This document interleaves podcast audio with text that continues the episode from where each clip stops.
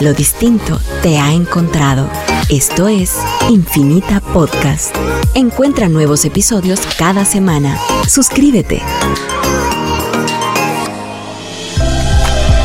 A continuación, en Radio Infinita, fíjese que un programa que piensa en mejorar nuestro futuro compartido.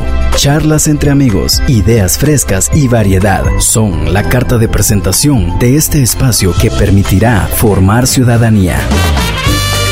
Conducido por Carolina Leverón, Daniel Herry y Philip Chicola. Esto es Fíjese que. Comenzamos. Todo, todo, se pagará. Esta vida se pagará. Bienvenidos a Fíjese que el día de hoy, lunes, lunes 7 de junio del 2021, comenzando semana y em, me imagino que algunos estaban en sintonía de Radio Infinita, otros estarán empezando la sintonía y otros eh, estarían escuchando las declaraciones conjuntas de Alejandro Yamatei y Kamala Harris en el marco de la reunión eh, que sostuvieron este día de, a partir de las 9 de la mañana. Y uh, recientemente han terminado de dar declaraciones, en este momento están frente a la prensa resolviendo dudas. Eh, pero le doy mientras tanto la bienvenida a mis colegas el día de hoy. Eh, a, tenemos a el licenciado Edgar Ortiz por la vía del Zoom y a Goyo Saavedra aquí que me acompaña en cabina. Hola Javier. Hola Edgar. Amigos, ¿cómo están? Buenas tardes. Súper, súper. Sí, todo bien. Ahí... La verdad que fue un fin de semana tranquilo. Sí. Y el cierre de la semana pasada también. Sí. Caluroso, ¿verdad? Caluroso. y estaba viviendo bastante hace un rato. Pero sí, impresionante el, calor en, en, este país, de veras, y en esta época del año no estamos acostumbrados. Eh, pero bueno, me imagino que vamos a tener suficiente tiempo para desarrollar el tema de la visita de Kamala. Vamos a tener el día de hoy a el ex embajador de Estados Unidos en Guatemala, el diplomático retirado uh, Stephen McFarland, en la primera parte eh, del programa, el, después de la, la, pausa que va a venir de, al terminar este segmento, vamos a analizar con él eh, lo que ha lo que ha hasta el momento eh, pues trascendido sobre la visita de Kamala, su equipo y también de los altos funcionarios de Casa Blanca. Estamos hablando de Ricardo Zúñiga y de Juan González. Eh, la siguiente parte del programa la vamos a invertir en analizar eh, un poco qué está sucediendo en el resto de América con dos elecciones claves que había este fin de semana la elección de segunda vuelta en Perú, la cual eh, era un balotaje después de la primera vuelta y que está en un final de photo finish cardíaco entre el uh, candidato de izquierdas eh, Pedro Castillo y la candidata de eh, derecha dura uh, Keiko Fujimori. Y también vamos a analizar las elecciones uh, de medio término presidencial en México, eh, elecciones federales de gobernadores y también de distritos municipales en algunas de las uh, ciudades de, de, México y circunscripciones.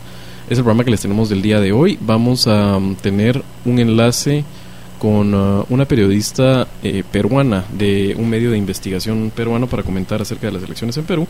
Y también vamos a tener una eh, entrevista al final con um, uno de los analistas que convocamos para entender fenómenos regionales y mundiales, Roberto Wagner. Eh, ese es el día de hoy lo que les tenemos, güey. ¿Qué te parece el, el programa? Pues es un programa de relaciones internacionales plenamente, ¿verdad? Para aprender un poco ahí de relaciones internacionales y lo que está sucediendo. Sí. De la visita de, la presidenta Kamala Harris ya hemos tenido pues, varias, varias menciones en el programa, varios segmentos, ¿verdad? Analizando el tema de relaciones. Y me parece que, que a profundidad el día de hoy, qué mejor vos que, que alguien que tiene la, la experiencia eh, directa como, como el ex embajador, o el embajador, ¿verdad? McFarland. Eh, bueno, y, y, en verdad el paralelismo con esas eh, fuerzas que, que, han prendido en la región, en el balotaje de Perú, eh, es preocupante en cierta medida lo, lo, lo, que ha ocurrido con el sistema político eh, peruano, ¿verdad? En, en, en, los últimos, bueno, yo diría que en la última década, que ha tenido elecciones cerradas desde aquella de, de Alan García que le ganó a, a, a Olanta Humala, eh, han tenido pues tres elecciones consecutivas en donde el resultado eh, es menos de 2%, de 2%, ¿verdad? O sea, el- el- la preferencia en la segunda vuelta. Eh, y esta no va a ser la excepción, ¿verdad? O sea, es una elección que, como veremos adelante, eh, tiene un conteo de, de poquito más del 5% de, de actas por, por escrutar y una diferencia de, de menos del, del, 2 por- del 0.2%, ¿verdad? Una cosa eh, tremenda y en dos posiciones radi- radicales que también hemos expresado en este programa. Yo creo que, Edgar también hizo un buen balance hace un par de semanas alrededor de lo que se le venía a Perú. Eh, y hoy ya estamos eh, inmersos de lleno en, en, en uno de esos escenarios donde la, la verdad es que te queda menos de un 1%, eh, la enorme posibilidad de que sea menos del 1% la diferencia de votos eh, entre uno y otro candidato, eh, con fuertes posibilidades de que sea ese candidato eh, Castillo el que supere a Fujimori, ¿verdad? pero lo, lo hablaremos adelante. Sí, totalmente de acuerdo. Eh, Edgar, eh, ¿cómo miras ahí lo que tenemos para el día de hoy para conversar abriendo el lunes? Súper interesante. Hoy tenemos un, un programa particularmente interesante para mí, temas que me gustan. La visita de Cámara obviamente va a ser lo, lo más relevante para el público local, pero como ya lo comentaba la elección de Perú a mí me llama mucho la atención desde, desde abril por los paralelos que hay con Guatemala y ahora esto es una agonía, son 39 mil votos de diferencia entre 16 millones de votos. Es algo eh, increíble. Eh, y también en México hay, hay como comentabas, eh, cosas interesantes, a ver cómo le, le, le, le, termina yendo a las fuerzas de AMLO. Ya sabemos que, que, digamos, peor de lo esperado, pero aún así creo que va a mantener eh, controles, por lo menos en la Asamblea, en el Congreso. Sí, tiene mayorías, ¿verdad? Tiene mayorías sí. en, las, en las cámaras, aunque no logra la mayoría calificada lo cual le obliga a negociar con las um, con las fuerzas. Y es interesante y vamos a hablar seguramente de esa coalición de los partidos grandes de antaño en México verdad o sea el PRI eh, recordamos que después el PRS es India del PRI y el que era el partido tradicional fuerte de derecha el PAN hoy en día en una en una coalición eh, opuesta a la coalición que tiene Morena con eh, el Partido Verde, por ejemplo. No me acuerdo que otros partidos en México ahí seguramente vamos a conversar de eso a profundidad. Se nos ha ido el primer segmento del día de hoy. En el siguiente eh, vamos a tener a um, el diplomático retirado, ex embajador de Estados Unidos en Guatemala, Stephen McFarland. Vamos a hablar de lo que ha trascendido eh, de la cumbre Cámara Gobierno y de las reuniones de eh, altos funcionarios de Estados Unidos, Zúñiga y González, con líderes empresariales. Pausa y volvemos.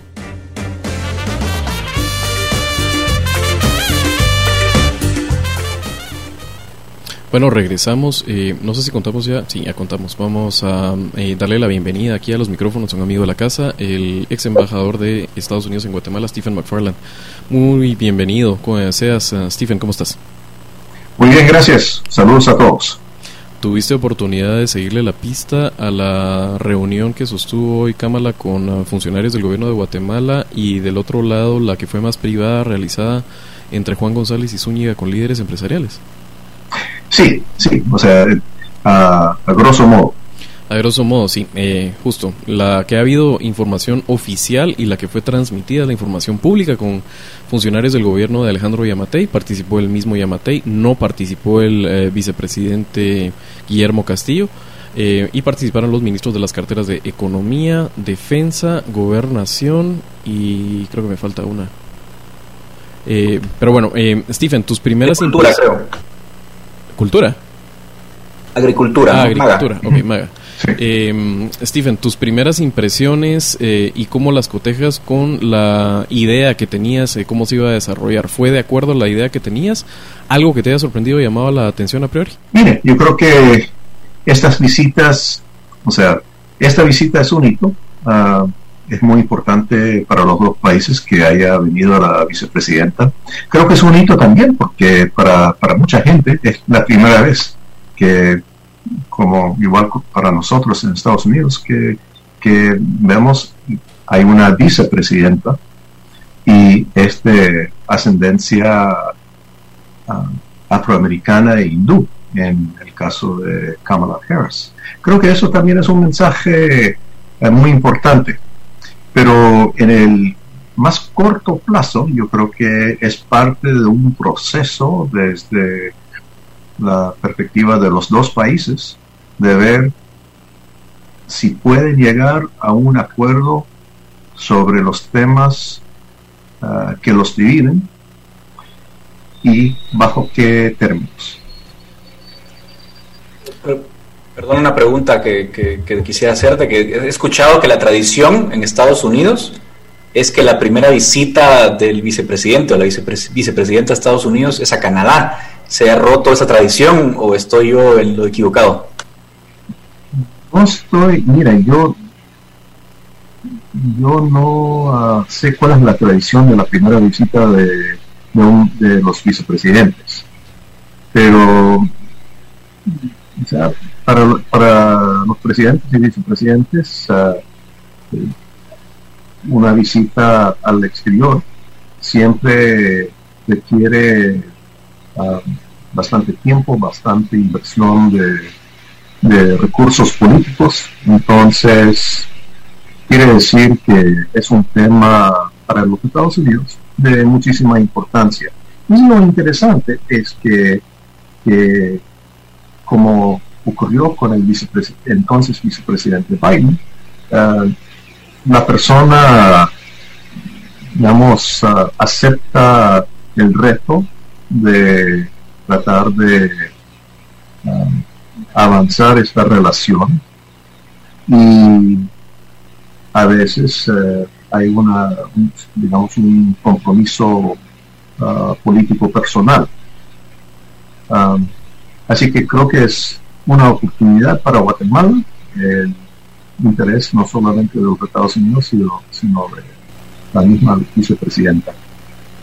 Stephen, la, la, primera reacción que uno mira después del anuncio conjunto hecho por uh, Yamatei y Harris es, número uno, Yamatei anuncia la creación de ese centro em, de atención a migrantes y em, vagamente dice que se ubicará en el occidente del país. Eh, llama la atención que sea él el que lo anuncie, me imagino que es para mostrar la anuencia en ese sentido de parte del gobierno, lo que ya era una intención anunciada la semana pasada por Casablanca. También hubo anuncio de varios programas que suenan precisamente al tipo de ayuda generalmente canalizada a través de USAID, eh, la agencia de cooperación de Estados Unidos.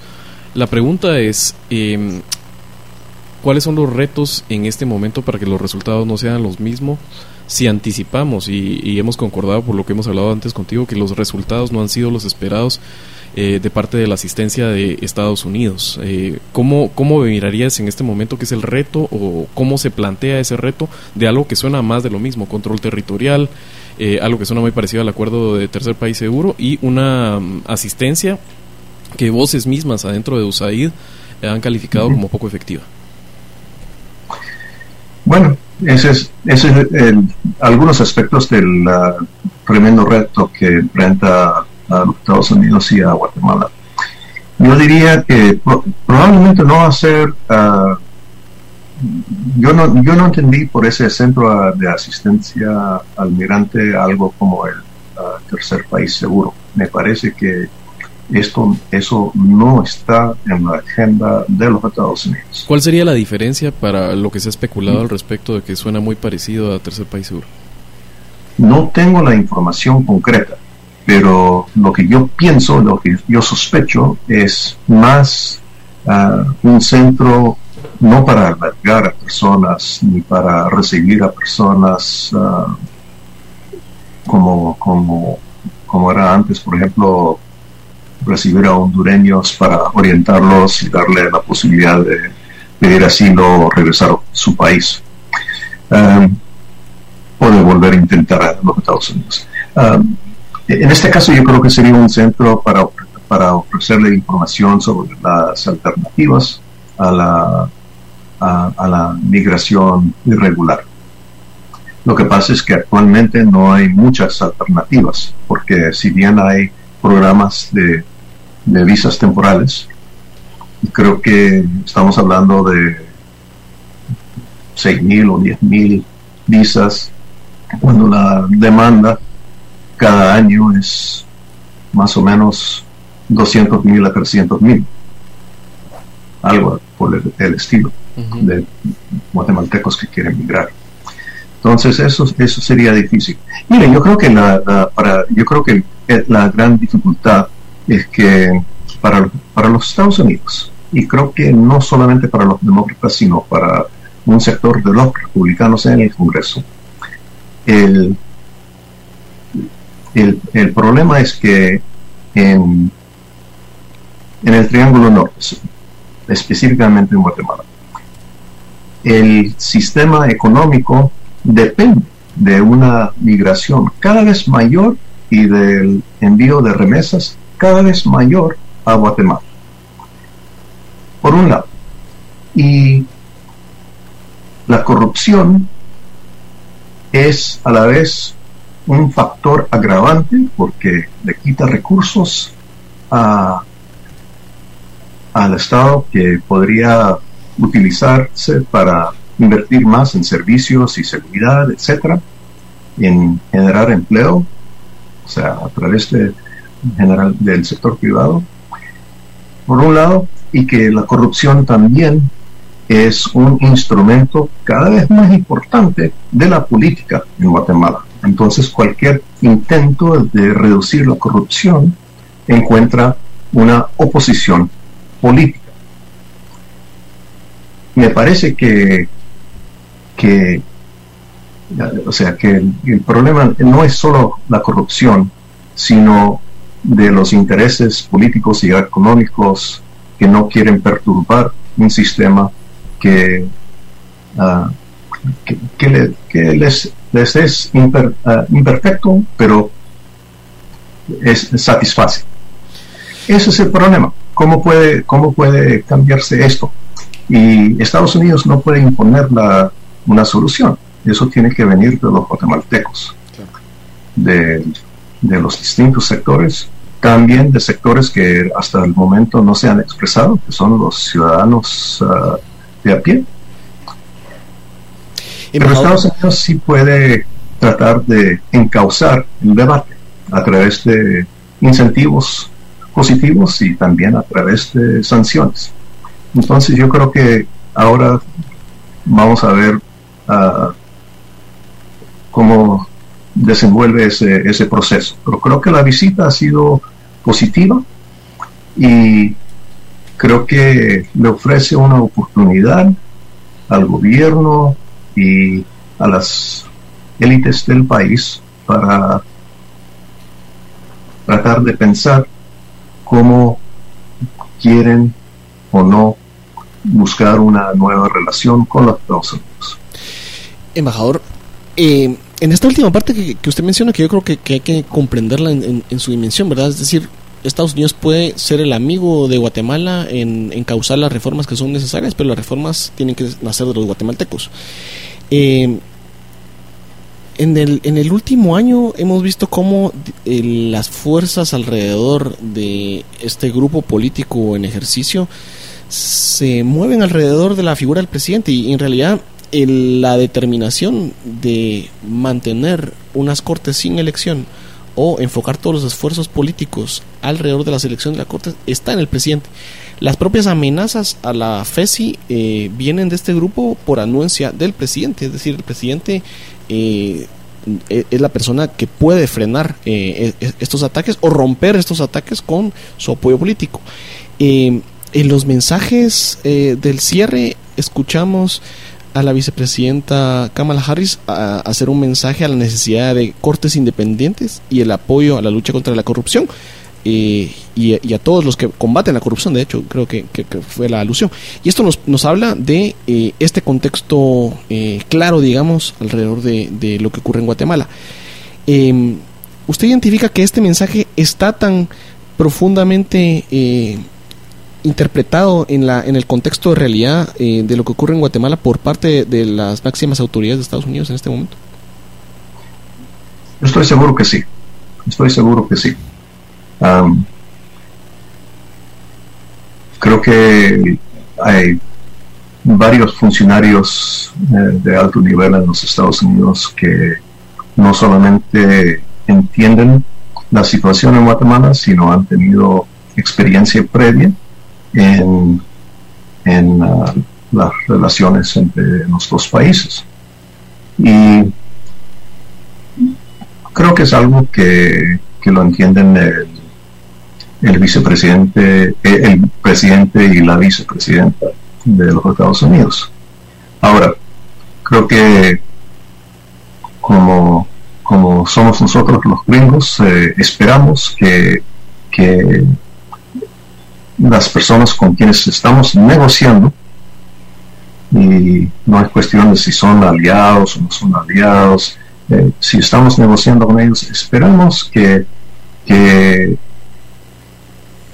se coloquen dentro de, de una visión que es de respeto a lo que es democracia, derechos humanos, Estado de, Derecho y libre empresa. Pero entendemos que, que hay gobiernos y hay estados que a veces no resuelven el hecho de que hay un mensaje para afuera que dice una cosa y un mensaje para adentro que dice otra. Pero yo creo que esta es una oportunidad para tratar de poner en mejores términos no solo en la relación entre los Estados Unidos, sino lo que es el futuro de Guatemala. Porque si las cosas siguen así, yo creo que el problema de las élites no va a ser la relación con Estados Unidos, que de, que de hecho no, no sé, si no se hace nada no va a ser muy positiva. Pero el verdadero problema va a ser que los corruptos y los narcotraficantes no van a obedecer ni siquiera las reglas informales que existen ahora y van a acaparar cada vez más el poder. Ese va a ser el dilema para Guatemala. Embajador, le pido que por favor se quede con nosotros en el próximo segmento. Vamos a hacer una breve pausa y volvemos.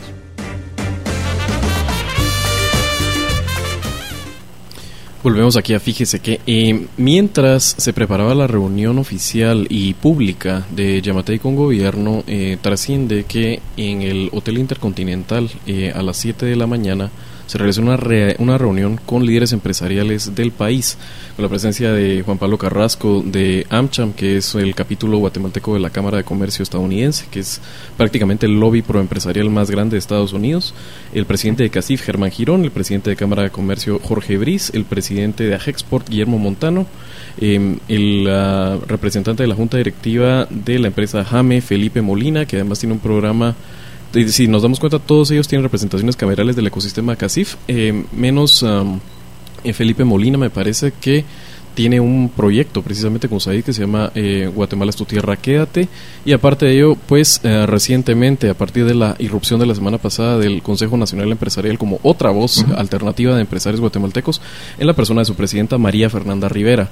A esa reunión asistieron Juan González y Ricardo Zúñiga, quienes hemos perfilado ampliamente eh, como actores muy importantes del brazo ejecutivo del gobierno de Estados Unidos y eh, que básicamente lo que da trascendido es que el mensaje que vinieron a traer es que para ellos es importante que el eh, sector privado em, respalde irrestrictamente la lucha contra la corrupción y deje de apoyar a gobiernos corruptos.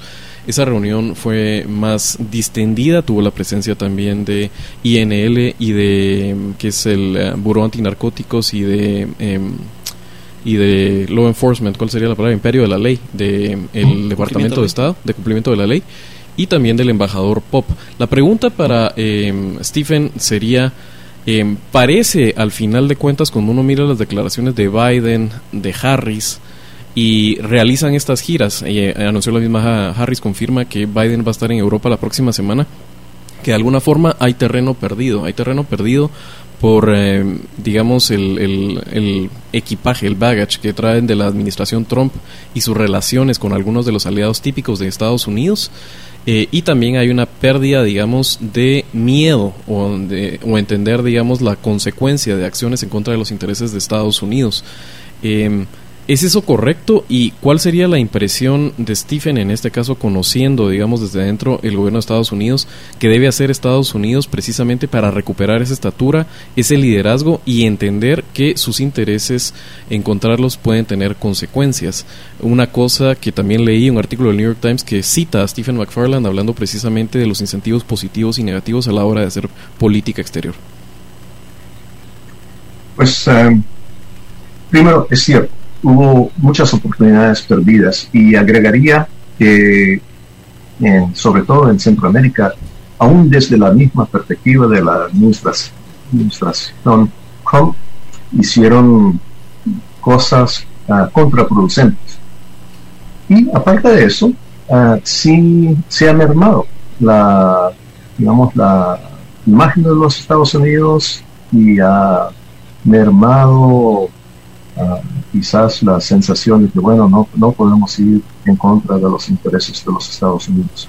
Yo creo que la oportunidad aquí es tratar de em, retomar una política que pueda manejar simultáneamente en una región múltiples intereses en múltiples tiempos y siempre con, con la como uh, punto de partida, ver qué se puede hacer que, que um, satisfaga los intereses de los dos países.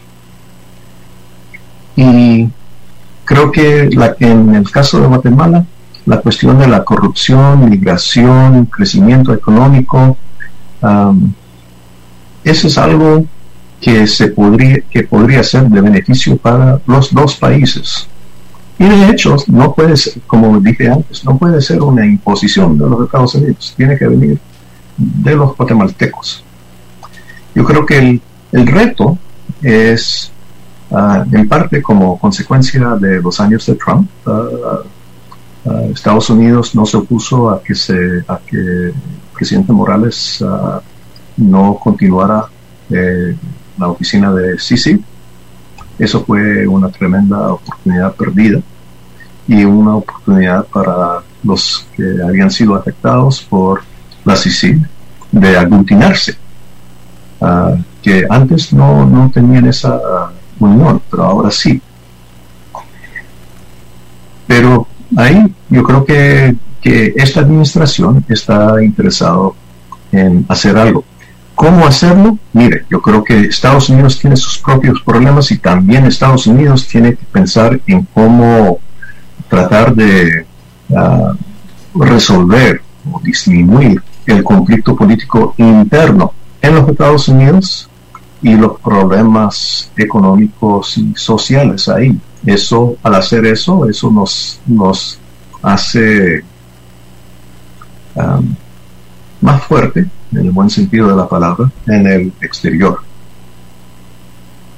Pero tanto Biden como Harris son, son personas muy inteligentes, con mucha experiencia y creo que sirven para entablar, tratar de reanudar estas ah, conversaciones, estas reuniones, estas aproximaciones a países con los cuales ah, tenemos intereses en común y con los cuales a veces tenemos diferencias. Kamala Harris ha dicho que piensa volver a Guatemala para profundizar, que esta era primera un contacto, una aproximación, un mensaje de esperanza, la ayuda está en camino, así lo ha enmarcado ella en este momento. A medida que madure la gestión y la administración de Joe Biden y Kamala Harris y las dificultades de, de que hayan resultados, Em, con el enfoque planteado, porque lo va a haber, digamos, son problemas muy añejos y de una solución difícil, multicausal. Eh, ¿Cuál es el consejo si escucharan a Stephen McFarland eh, para eh, evitar o digamos cómo gestionar esas prisas electorales en algún momento sabiendo que el tema de inmigración es un arma política arrojadiza en Estados Unidos en este momento. Eh, para dar contexto un poco, pues la administración Biden tiene algunos logros eh, tangibles y no menores en cuanto a creación de empleo, en cuanto a em, también la, la, vacunación, que es clave y que está correlacionada con lo mismo, y la vuelta a las actividades comerciales normales. Pero esto se mira como algo en lo que tradicionalmente se les mira menos decididos a los demócratas, menos fuertes, y que la falta de resultados concretos per se pueda empezar a jugar eh, como un factor de prisa y juegue políticamente en cuanto a las prioridades para la región centroamericana. Mire, consejo para el gobierno de los Estados Unidos sería, por supuesto, no hay una solución mágica ni rápida para el problema de la migración. Si hay un si, si se puede disminuir va a ser ah, en el mediano a largo plazo. Uh, segundo otro otro consejo sería esto no es simplemente una cuestión de políticas que se pueden ah, analizar académicamente estamos hablando de seres humanos estamos hablando de gente que lo arriesga todo para ir a los Estados Unidos, de familias divididas, de gente que envía a sus hijos, sus hijas solos a los Estados Unidos. Esto es, eh, son problemas humanos y son trágicos. Eso no quiere decir que, hay que aceptar la situación como está hoy, pero es un componente importante. Tercero, tienen que entender que la razón por la cual hay migración no es un desperfecto en el modelo político económico uh, guatemalteco, sino es parte del modelo. La migración,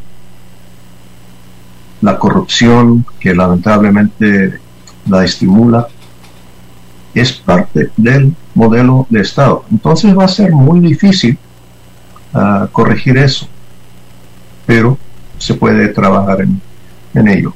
Creo que lo último es no tratar de, hacer, de, de buscar um, soluciones fáciles um, cuando realmente no las hay. O sea, van a ser um, no, no va a ser real.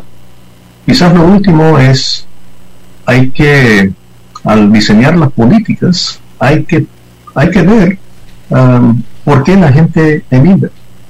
Y creo que hay distintas razones en distintas zonas, en distintos sectores. Entonces, al pretender armar un modelo de cooperación entre los dos países, creo que es importante tener como, como norte la necesidad de escuchar a la gente en el, en el campo, en, la, en los pueblos pequeños, de donde salen los migrantes, porque a lo mejor la solución en un sitio es distinto a la solución en otro sitio. Eso creo que serían mis consejos. Una, bueno, voy. No, sí, eh, valioso, digamos, alrededor de, cómo esa conexión de las redes finalmente es lo que, lo que permite em, pues tomar las decisiones y también paliar muchos de los temas y, esa transformación. Eh, la tormenta ETA y OTA han dejado secuelas importantes y, muy duras para la, para la población.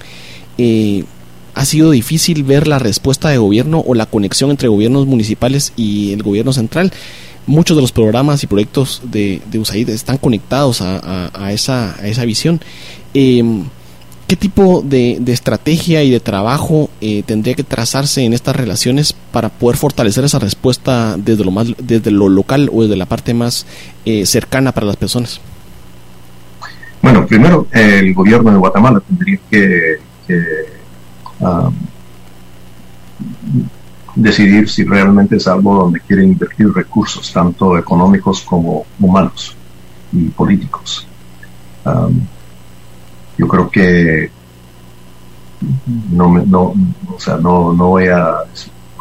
En general los gobiernos que he visto, siempre cuando, cuando pasa, cuando pasa un, algo como una tormenta, sí quieren hacer algo, pero realmente nunca uh, el gobierno trata después de, prepararse mucho mejor para la siguiente vez, tratar de evitar las tragedias. Pero yo creo que primero eh, ese compromiso del gobierno, que creo que sería factible. segundo, habría que tener mecanismos mucho más ah, flexibles ah, de la AID. Eso es cuestión del Congreso y, el Ejecutivo en los Estados Unidos. Y tercero, repito, creo que hay que ah, prestar mucha atención a lo que dice la gente en el lugar, lo que dicen las ONGs en el lugar, lo que dicen los comerciantes, los empresarios en el lugar, etcétera. Um, eso serían lo, más importante. Te agradecemos mucho el tiempo, Stephen. Él fue el ex embajador para Guatemala, eh, para eh, los Estados Unidos en Guatemala, Stephen McFarland. Y vamos a tener que hacer una pausa, pero siempre te agradecemos tu participación aquí en Fíjese que y vamos a seguir contando en el futuro. Esperamos con tu análisis para entender mejor esta relación tan eh, en ebullición en este momento entre Guatemala y los Estados Unidos. Muchas gracias y saludos a Guatemala. Saludos de vuelta, un abrazo. Eh, vamos a la pausa entonces y volvemos a Fíjese que.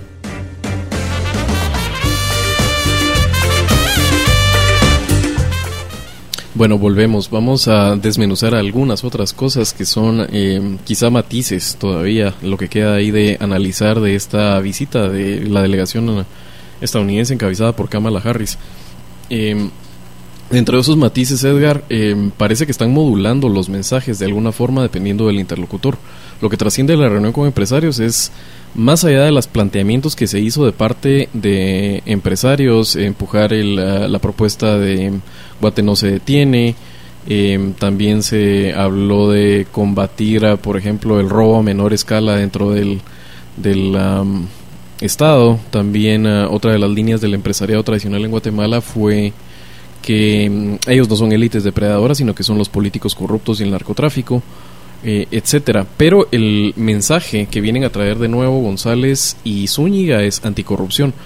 Mientras que de momento, por lo menos en su reunión del día de, de la mañana, perdón, con eh, gobierno, eh, Kamala Harris no tocó el tema anticorrupción hasta que fue preguntada por la reportera de Associated Press esa modulación del mensaje y ese intersticio de duda de algunas personas que leen que precisamente lo que se está negociando de forma transaccional, digamos, control territorial y apoyo del gobierno de Guatemala a Estados Unidos para ejercer el mismo, a cambio de dejarles un poco más de carta precisamente en temas de gobernabilidad, en temas de em, independencia de poderes y de lucha contra la corrupción. ¿Crees que se lee demasiado fino por parte de esas personas? ¿Crees que eh, si hay una estrategia unívoca o, por ejemplo, la, la vicepresidenta tiene también consideraciones de seguridad em, de territorial, digamos, comunidad de seguridad, Homeland Security, que no tienen tanto al frente un González y un Zúñiga? Ay, no sé, o sea, vamos a ver varias cosas. Yo creo que, evidentemente, por el tono, digamos, de una visita como la que tenemos ahora, me parece normal que el énfasis sea eh, digamos, un poco más eh, en, lo, digamos, en, la colaboración y no tanto en la exigencia. O sea, no, no va a venir eh, un tono, digamos, de exigencia porque es una visita en un marco más amplio que solo la lucha contra la corrupción. Y creo que sí influye uno de los temas que, que decías. Obviamente para el gobierno de Estados Unidos sí es una prioridad en estos momentos correr la frontera hacia el sur. O sea, dejémonos, digamos, de, de lenguaje diplomático, nosotros no somos diplomáticos, ella sí, la Kamala Harris sí, pero digamos, eh, creo que sí hay una, hay una urgencia de, encontrar mecanismos para, para, digamos, contener ese problema que se les está dando en la frontera. Y creo que eso obviamente es algo que vienen a buscar y, explica un poco el tono más amable, entre comillas, que, que ha planteado. No creo que eso implique que, que el otro tema no esté en agenda yo creo que más que todo son, son como conversaciones paralelas, ¿no? Por un lado, ella trae en estos momentos como prioridad eh, negociar temas en materia migratoria y creo que eh, el resto, digamos, de agencias de seguridad paralelamente seguirán con, sus listas, seguirán con, sus mensajes, pero sí creo que, que, se ha dicho en las reuniones privadas y se ha, se ha, se ha, platicado informalmente de, de la importancia de la lucha contra la corrupción y demás. pero insisto, eh, dado que, digamos, el horizonte de corto plazo es migración, eh, el tono va a ser, va a ser ese. Ahora, eh, que se converse a lo interno entre presidente y vicepresidenta, yo creo que el tema sí va a salir y se, y se, va, y se va a hacer ver, por lo menos con, con, con la claridad con la que siempre la han tenido ellos. No me cabe ninguna duda. O sea, insisto, creo que obviamente quieren seducir al gobierno porque necesitan que el gobierno de Guatemala, digamos, colabore con la cuestión migratoria, pero no creo que se vayan a olvidar completamente del problema que tiene la corrupción por un tema que, que, ojo, hay que leerlo en el tweet que puso Kamala Harris. Es interesante. Dijo, estoy aquí, en el Twitter, en su cuenta oficial, dijo, estoy aquí porque el mundo está interconectado y lo que pasa en el extranjero nos afecta a nosotros. Para mí eso, entre líneas, eh, te dice mucho de lo, del tema eh, concreto de corrupción, narcotráfico y, seguridad en general, ¿verdad? Hay una cosa eh, al respecto de lo que estás diciendo y aquí cualquiera de ustedes siéntanse libres de, corregir la plana, pero un tema que está tomando tracción adentro de las ah, potencias del mundo, las potencias económicas y políticas, es ponerle coto precisamente a los paraísos fiscales. Eh, y en medio de eso resuena un poco eh, esa retórica de Harris al decir que el mundo está interconectado. Y eso tiene que ver también con temas de corrupción.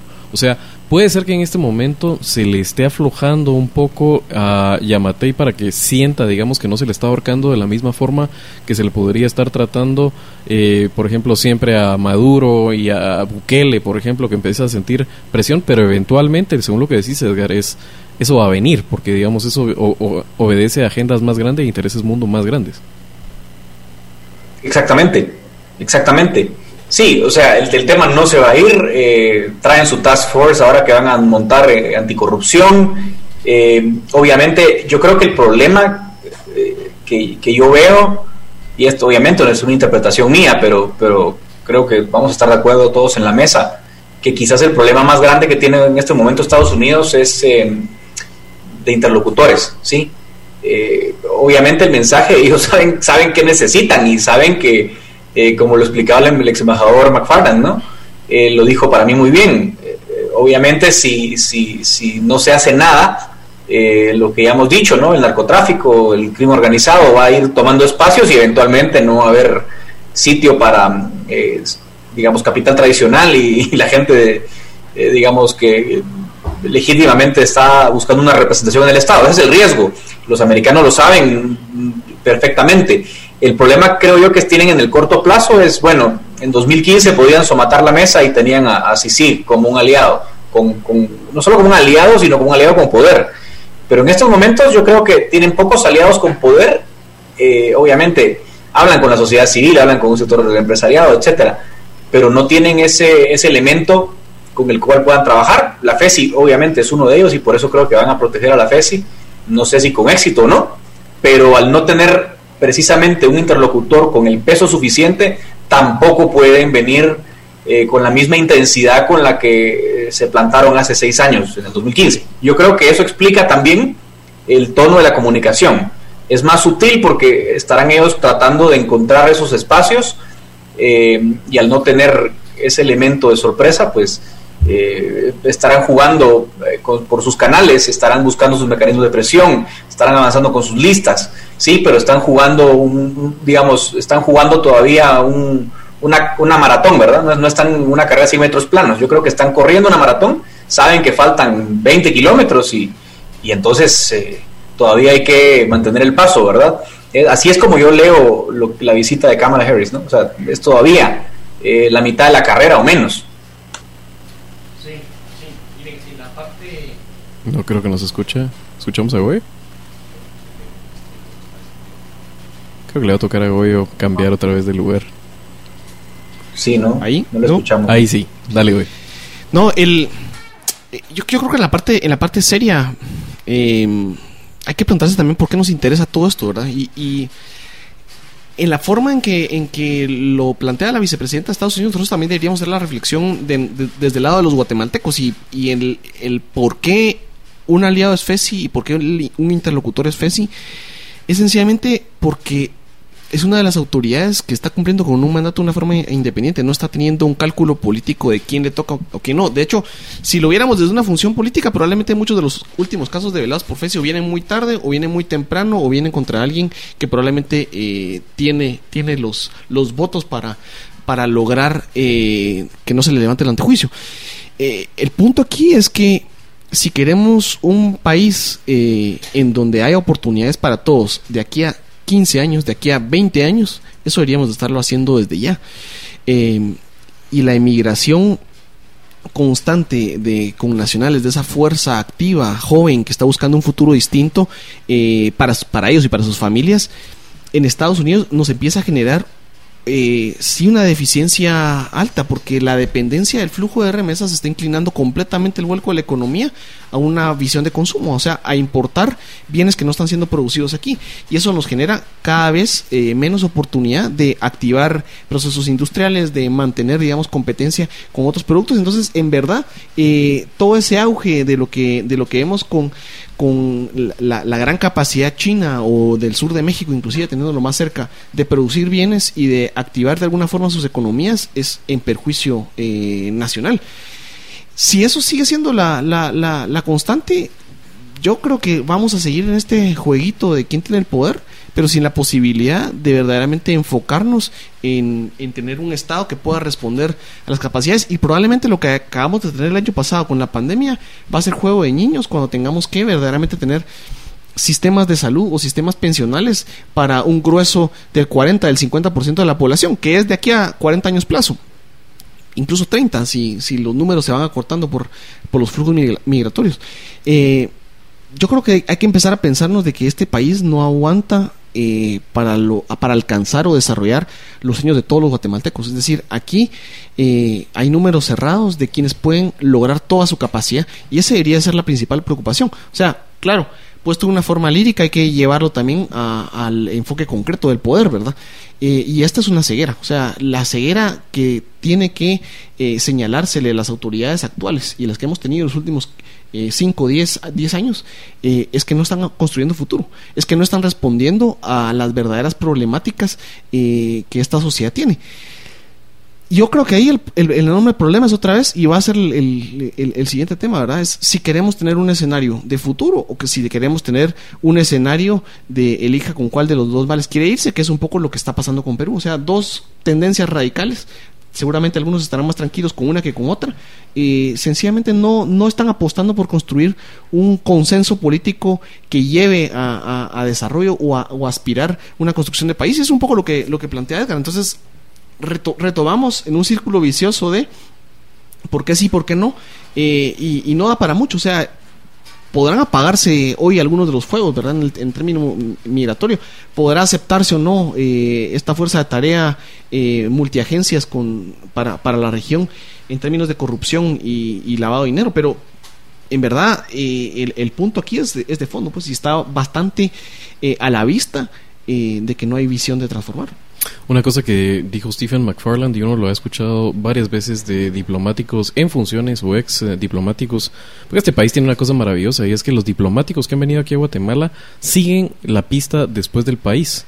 Em, es, es, impresionante. Yo no sé a qué nivel pasa en otros lados, pero lo que ellos mismos dicen es que Guatemala tiene algo especial. O sea, ellos han hecho misiones en otros países, les tienen cariño, pero hay, hay algo que resulta del, del acertijo que es, que es Guatemala. Y lo que dijo McFarland fue eh, los proyectos tienen que venir de parte de los guatemaltecos. El último, digamos, en cuanto a reforma, que de alguna forma venía trabajándose desde academia y sociedad civil, era la reforma del sector de justicia, que obviamente tuvo el impulso de parte de la comunidad internacional y el impulso en ese caso de una CICIG fuerte y de un MP decidido en lucha contra la corrupción. Pero parece que esa, esa oposición eh, digamos, unida alrededor de un proyecto nacional que está hablando Goyo en este momento, todavía nos es esquiva.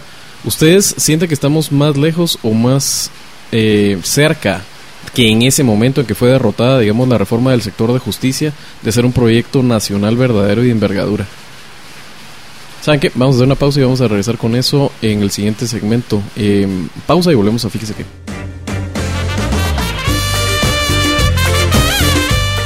Volvemos. Y la pregunta al final de cuentas para Edgar y para Goyo es eh, eso que repiten muchas de las ah, personas representantes de los mayores cooperantes eh, en Guatemala y es las propuestas y los proyectos tienen que venir de parte de los guatemaltecos.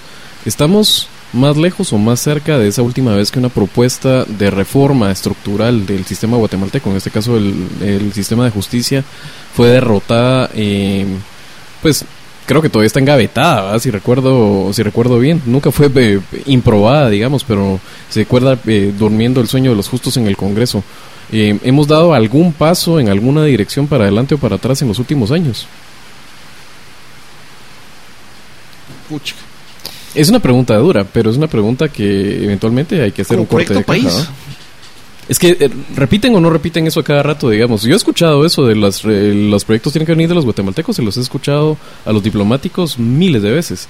La pregunta es qué tan cerca estamos realmente de hacer un proyecto país. Eh, o sea, no estamos ahí, se sabe, no hay un partido político, digamos, en este caso que aglutine simpatías, no hay un líder que aglutine simpatías, tampoco hay un proyecto, nación que aglutine simpatías, pero de las percepciones de lo que ustedes conocen como analistas y lo que se mueven es, ¿siente que hay algo sucediendo debajo de la epidermis del país? ¿O está esto en un punto... Yo creo que sí hay muchas ganas. De lo que yo he visto, digamos, en, en algún trabajo con, con- con redes, voluntarios, gente, yo creo que sí hay muchas ganas de y, y un fuerte vacío de que no existe ruta. Pues, o sea, mm, es difícil eh, identificar y entender cuál es la Guatemala dentro de cinco años y cuál es la Guatemala dentro de 10 años. O sea, esa promesa de, de país eh, está hoy cada vez más, más huérfana. Eh, pero no creo tampoco que, que el día de hoy puedan palabrarse, eh, esta es la ruta, este es el camino, y- o haya algún tipo de, de consenso. A mí me parece que ahí la factura no la pasa eh, la ausencia de una verdadera reforma política en los últimos 15, 20 años, ¿verdad? Eh, y 20 años pensando justo en la ausencia de, una transformación del modelo político y el modelo económico, obviamente, ¿verdad? Que están van, van en conjunto, pero, pero es el, el- el político al que le estamos hablando ahora, eh, después de la firma de la paz. El fracaso de la reforma eh, constitucional, y no de, no de que se haya votado eh, en contra del proyecto de reforma, sino de todo ese proceso de verdaderamente reformarlo para hacerlo más representativo, eh, nos ha pasado factura. Y lo que ocurre es que eh, muchas personas quieren tener una voz eh, a ser escuchada eh, y efectivamente la han tenido. O sea, es decir, hoy tenemos 19 bancadas, eh, o sea, emergieron el año pasado 19 bancadas en el Congreso de la República. Hoy tendremos que 25, eh, si, vemos la, factura de los grupos. Pero es muy difícil rastrear a quién representa cada uno. O sea, ya con el caudal político y con la, eh, representación en el Congreso, estos representantes empiezan a jugar eh, a la ejecución de obra, a, a repartirse, digamos, el botín de, de los fondos públicos eh, y congraciarse con la inauguración de ciertas cosas para lograr apoyos de redes que empiezan cada vez a ser más pequeñas. Es decir, hoy lo que, lo que vemos es que dentro de una misma comunidad hay dos, tres corrientes políticas de grupo, ¿verdad? Eh, y estamos hablando de una comunidad de, ¿qué? 200, 300 familias. Eh, ya no hablamos por aldea, ya no hablamos por eh, este municipio, o sea, hay alcaldes que están ganando con menos del 30% de la preferencia electoral. A ese nivel eh, es muy difícil pensar en un proyecto eh, o apostar por un proyecto cuando la política no te permite eh, esa estabilidad ni, ni esa eh, representación. Así que el verdadero enfoque de una reforma política tendría que ser cómo generar mayor conexión representante-representado. Y lo que hay sobre la mesa es una que lo que te discute es cómo, cómo elegir mejor, mejores diputados en el proceso final, no en el proceso, digamos, de, cómo nace esa fuerza de representación a partir de partidos. Entonces, creo que, que, el cierre a, discutir verdaderamente reformas políticas profundas, un cambio de modelo económico de una forma profunda, de cómo entendemos eh, la necesidad de servicios públicos en un enfoque social para todos, ¿verdad? O sea, entender que verdaderamente tendría que haber una respuesta en términos de vivienda, de salud, de educación a toda la población, eh, y eso no quiere decir que todos tengan que tener lo mismo, eh, como proyecto, como programa, eh, sí creo que es una reforma de, de algo que está ausente y hoy es la- la- lo que nos pasa factura que no haya una, una, una cuestión eh, que ilusione, ¿verdad? Es un peligro, sí, porque es un peligro de que no vas a lograr eh, tener la estabilidad en la búsqueda de un modelo, eh, pero no lo, no lo hay, ¿verdad? Eh, yo creo que podría surgir, sí, eh, con dificultad, ¿verdad? Y, con la dificultad de que no va a surgir algo que no sea, que no apueste por más de lo que puede cumplir, ¿verdad? Y esa es el, la puerta abierta siempre a los populismos, ya sea de derecha o izquierda. Eh, una cuestión que hay que mencionar acerca de lo que va trascendiendo de detalles de esta visita es la mm, comitiva de Kamala Harris también arrastra consigo un montón de reporteros de prensa que reportan las actividades de las ah, más altas esferas de Washington. Y de esa cuenta vienen reporteros de las cadenas más grandes de Estados Unidos o las agencias noticiosas más grandes. Parece que a Yamate, y esa parte eh, pedimos disculpas, pero ya estábamos al aire. Era la parte ya de las preguntas y respuestas de la conferencia, pero parece que descolocaron a Yamate preguntándole repetidamente acerca de los señalamientos y las sospechas de corrupción de su gobierno. Eh, lo que contrasta, y me gustaría saber qué, leen ustedes en eso, es la diferencia, digamos, de un periodismo en Guatemala que está capturado por precisamente hay un monopolio de televisión abierta, eh, hay cadenas eh, radiales enormes donde tienen la pauta precisamente de las empresas de capital tradicional o las más grandes. que es, un, periodismo pelotas, es un periodismo que aquí no confronta. Por eso es que se individualiza tanto a periodistas de investigación o de medios independientes en este país. Parece que Yamatei se sintió muy descolocado por la insistencia precisamente de, de, eso y reaccionó como él reacciona habitualmente, con furia, ¿verdad? O sea, cuando eh, se le, se le enfrenta. Entonces es interesante cómo hay una burbuja, ¿verdad? Muchas veces aquí en Guatemala precisamente de los que ostentan el poder y se en medio de esa selva de espejos en las que ellos mismos construyen y se meten, ese laberinto de poder en el cual en un país donde no hay república ya prácticamente, donde el periodismo independiente es ah, muy honroso y excepcional, pues encontrarse con eso lo, descoloca. Y el otro detalle que me gustaría resaltar y preguntarles a ustedes por su opinión es ese desliz que tuvo Yamatei al tratar de hacer unas palabras en inglés. Recordemos que en la vía diplomática se habla el eh, idioma del anfitrión. Pueden haber palabras en otro idioma con una muestra de cercanía, de amistad, de buena voluntad. Pero lo que sí es un papelón es iniciar las palabras en inglés y que se te acabe el inglés a medio camino y tendrás que terminar en español. ¿Notaron ustedes esos dos detalles? Goyo, ¿viste, ¿viste esos dos detalles o los leíste? A mí me los estaban mandando mucho aquí en redes sociales y también por WhatsApp de la descolocación de Yamate con sus, la, pregunta sobre la corrupción.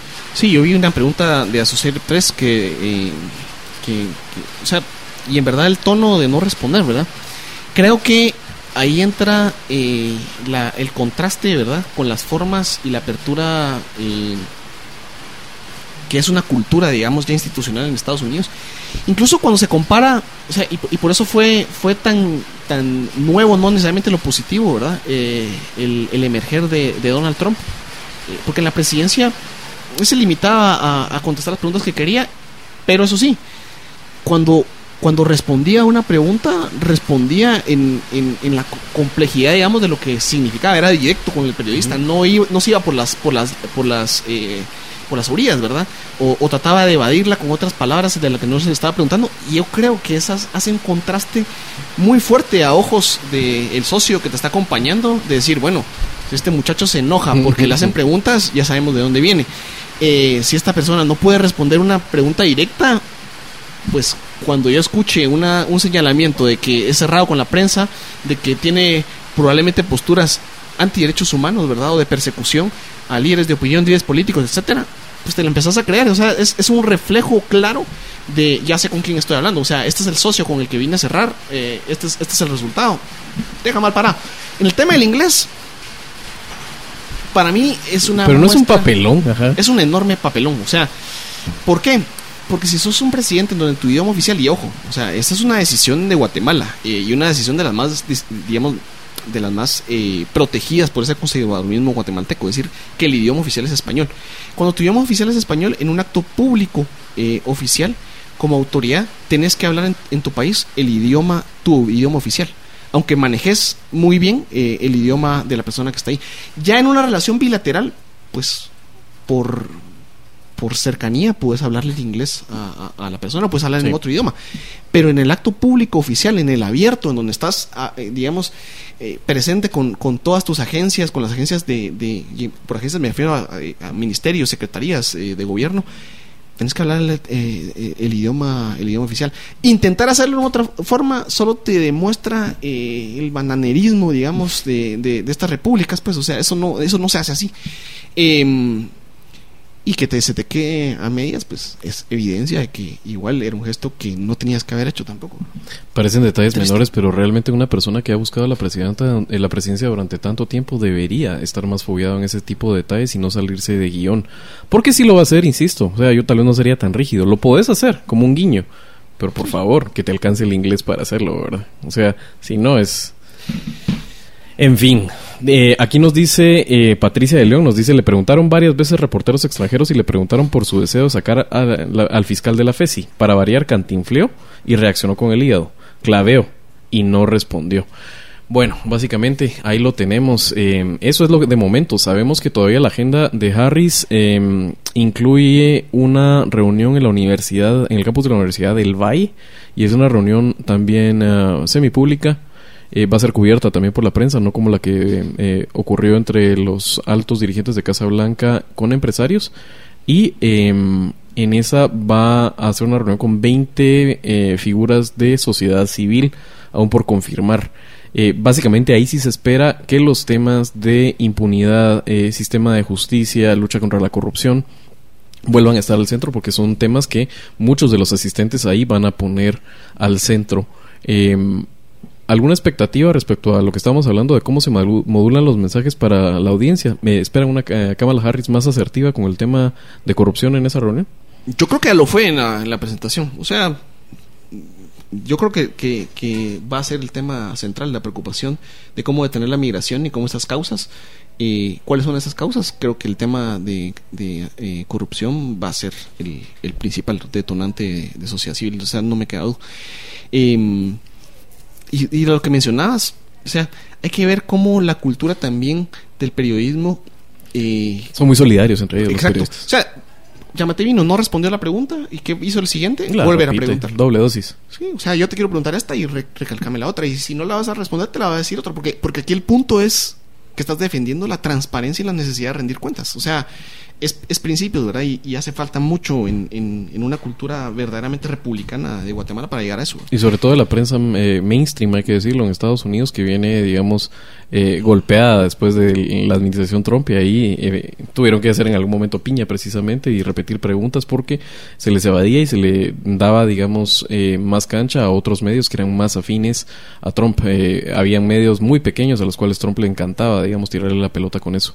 Espero en la próxima que ya tengamos ahí al licenciado Edgar Ortiz, al cual perdimos momentáneamente en la transmisión de este segmento y vamos a volver de lleno, vamos a hablar acerca de las elecciones en Perú, cómo van los resultados, hablamos con Luis Enrique Pérez, periodista de investigación del medio digital con Boca de Perú.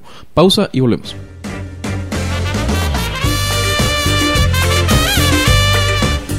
Y volvemos. Eh, tiene unos...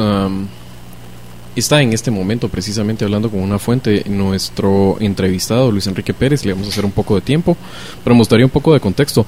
Probemos con el licenciado Edgar Ortiz. Eh, ¿Estás por ahí, Edgar? Yo aquí estoy, no sé si me escuchan ustedes allá. Perfecto, ¿nos podrías dar un poco de contexto eh, acerca de las elecciones en Perú? Sí, sí, cómo no. Gracias. Eh, bueno, son unas elecciones eh, muy cerradas, ¿no? Eh, como lo explicábamos al principio del programa, pues pasaron a segunda vuelta dos candidatos, para los que no estaban en sintonía.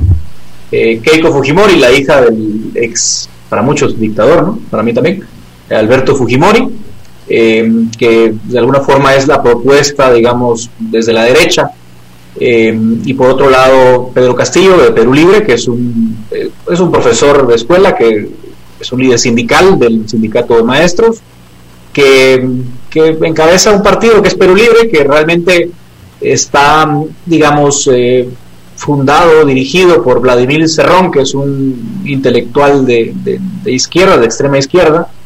Entonces eh, Perú cayó en, una elección muy particular en la que pues han tenido que elegir entre el legado fujimorista, ¿no? que de alguna forma eh, tiene mucho rechazo en Perú, lo decía un politólogo que vive en Perú, el partido político más grande de todo el Perú es el antifujimorismo. Mm.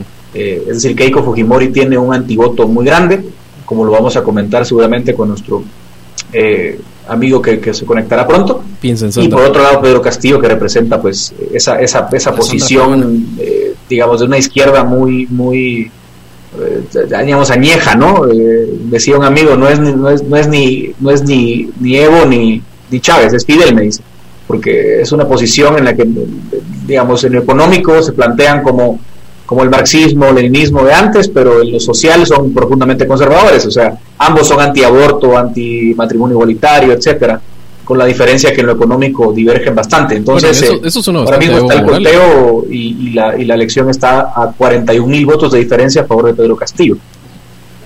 Y la tendencia eh, se presume que sería ampliar esa brecha, o sea, los primeros votos que entran, como generalmente es así en todas las eh, partes del mundo son de las áreas urbanas y después se va cerrando brecha em, con los votos eh, que entran del, del, área rural. Generalmente, sobre todo en Latinoamérica, es así de esa forma. El día de ayer eh, había dos resultados a boca de urna. Uno daba ligera ventaja a Pedro Trujillo con 50,2 versus 49,8 de votos em, efectivos. Y el otro daba una ligera ventaja a Keiko Fujimori.